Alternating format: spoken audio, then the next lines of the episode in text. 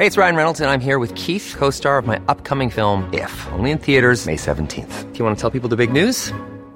All right, I'll do. Sign up now and you'll get unlimited for $15 a month in six months of Paramount Plus Essential Plan on us. Mintmobile.com slash switch. Upfront payment of $45 equivalent to $15 per month. Unlimited over 40 gigabytes per month. Face lower speeds. Videos at 480p. Active Mint customers by 531.24 get six months of Paramount Plus Essential Plan. Auto renews after six months. Offer ends May 31st, 2024. Separate Paramount Plus registration required. Terms and conditions apply if rated PG.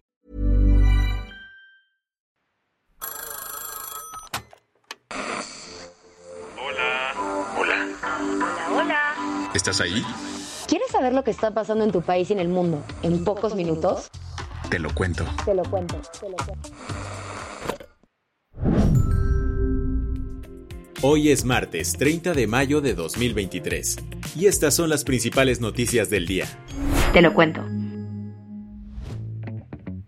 Tras el mega triunfo de la derecha en las elecciones regionales de España, el presidente Pedro Sánchez adelantó las elecciones generales. ¿Hubo elecciones en España? Sí. Este domingo el país celebró sus elecciones autonómicas para elegir a sus gobernantes de municipios y regiones autonómicas del país. Y la gran ganadora de la jornada fue la derecha. El Partido Popular y Vox dieron una goliza al Partido Socialista Obrero Español, conocido como PSOE, y que gobierna actualmente España. ¿Nivel? La derecha le arrebató al PSOE el gobierno de al menos 6 de las 10 comunidades que tenía. Además, el partido de centro izquierda perdió el control de 15 de las 22 capitales de provincia que gobernaban. El Partido Popular, conocido como PP, tuvo un día de campo en Madrid. Ahí el alcalde de la ciudad, José Luis Martínez Almeida, estaba tan feliz que inició su discurso así. ¿Cómo están las máquinas? ¿No te recuerda a cierto tren viral de un cantante español de bulerías? Bueno, ¿cómo están las máquinas? Lo primero de todo.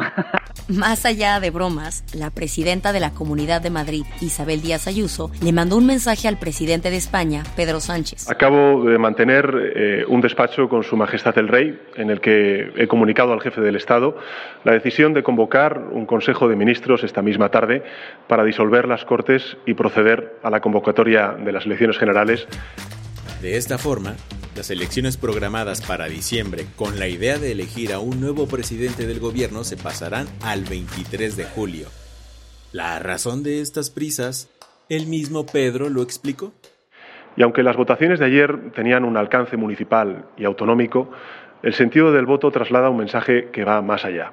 Y por eso, como presidente del Gobierno y también como secretario general del Partido Socialista, asumo en primera persona los resultados y creo necesario dar una respuesta y someter nuestro mandato democrático a la voluntad popular. Muchos creen que de esta manera Pedro Sánchez estará intentando que el desgaste de su gobierno evite que el PP y Vox se lleven las riendas del gobierno español en diciembre. AMLO pidió que revelaran videos del incendio del Instituto Nacional de Migración en Ciudad Juárez. Ayer en su conferencia, el presidente ordenó que se diera a conocer toda la info sobre el incendio en el centro de detención del Instituto Nacional de Migración en Ciudad Juárez. Se refirió específicamente a los videos que muestran la tragedia. Según el presidente, el Instituto Nacional de Migración iba a publicar este lunes dichos videos, pues los tenía guardados a petición de la Fiscalía General de la República. Aunque López Obrador aseguró que a veces se omiten ciertos detallitos por cuestiones legales, dijo que él no es de esas personas que oculta información, pues... ¿Por qué ocultar las cosas? El que nada debe, nada teme. Pese a esto, la Fiscalía General de la República dijo, Pausa, please. según la FGR, en ningún momento recibió la solicitud de transparencia sobre el video. De acuerdo a un comunicado de la Fiscalía compartido en Twitter, el video es parte de la carpeta de investigación, por lo que la ley señala que debe mantenerse en secreto. Pues no ya todos vimos los videos de la tragedia. La Fiscalía está consciente de esto, así que aseguró que publicará los videos si le hacen una solicitud. El tema es que las solicitudes de transparencia están trabadas, pues el gobierno se opone a nombrar comisionados del INAI. Las que tienes que saber. No es ningún secreto que Morena y el Partido Verde han sido uña y mugre desde 2021. Prueba de ello es que los verdes hayan declinado en favor de Morena en las elecciones de Coahuila. Pero ese no fue el único bonding Partido Verde 4T. Resulta y acontece que el presidente de Morena, Mario Delgado, destapó al senador verde Manuel Velasco como una de sus corcholatas para las elecciones presidenciales de 2024. Así que ahora el exgobernador de Chiapas también participará en la encuesta junto a Marcelo Ebrard, Claudia Sheinbaum, Adán Augusto y Ricardo Monreal. El presidente de Brasil, Lula da Silva, recibió en Brasilia a su homólogo venezolano Nicolás Maduro. El tema no es menor, pues Maduro llevaba desde 2015 sin pisar tierras brasileñas. Para ir calentando motores, ambos mandatarios tuvieron una charla informal ayer. ¿Y de qué hablaron? Sobre la inestabilidad política, económica y humanitaria en Venezuela. De hecho, Lula dijo que el compañero Maduro sabe la narrativa que se construyó contra Venezuela, una narrativa de antidemocracia, de autoritarismo. Así que ahora le toca a Venezuela mostrar su narrativa para que permita a las personas cambiar de opinión. Eso sí, sobre la violación de derechos humanos, el presidente de Brasil no comentó nada. La agenda de Maduro en Brasil continúa hoy, donde participará en una cumbre de presidentes sudamericanos organizada por Lula. Está bien que ya estemos en época de ofertas.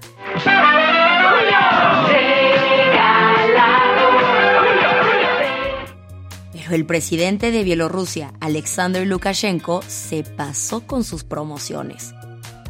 En un programa de la televisión estatal prometió regalarle armas nucleares a todos los países que se unan al grupo de Mean Girls que tiene con Rusia. Este ofrecimiento lo dio a conocer días después de haber confirmado que Rusia ya había iniciado con el envío de algunas de sus armas nucleares a territorio bielorruso. La escritora nicaragüense Yaconda Belli ganó el premio Reina Sofía de Poesía Iberoamericana. Lo consiguió el mismo año en el que el régimen de Daniel Ortega le quitó su nacionalidad. La poeta y novelista actualmente reside en Madrid, donde tuvo que exiliarse. Es ahí donde fue premiada durante la edición número 32 de este premio español, uno de los más prestigiosos en el ámbito de poesía. El premio incluye una dotación económica de 42.100 euros, un poemario antológico galardonado y un acto académico en su honor. La del vaso medio lleno.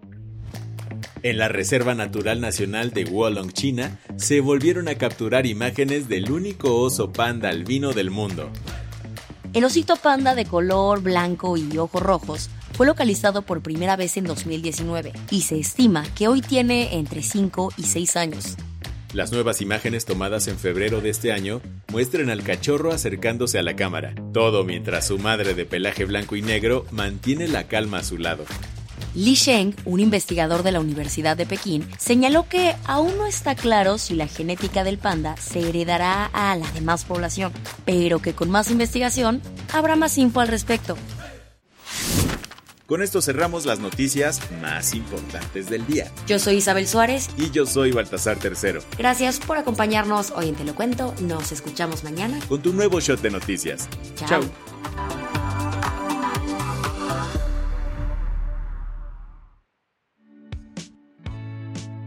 Este noticiero es una producción de Te lo Cuento. El guion de este episodio estuvo a cargo de Aisha Al-Yanabi y Ana Ceseña. La dirección de contenido es de Sebastián Erdmenger. Francis Peña es la directora creativa y el diseño de sonido está a cargo de Alfredo Cruz. Si quieres estar al día, nos encuentras como arroba te lo cuento en Instagram, TikTok, Snapchat y Twitter.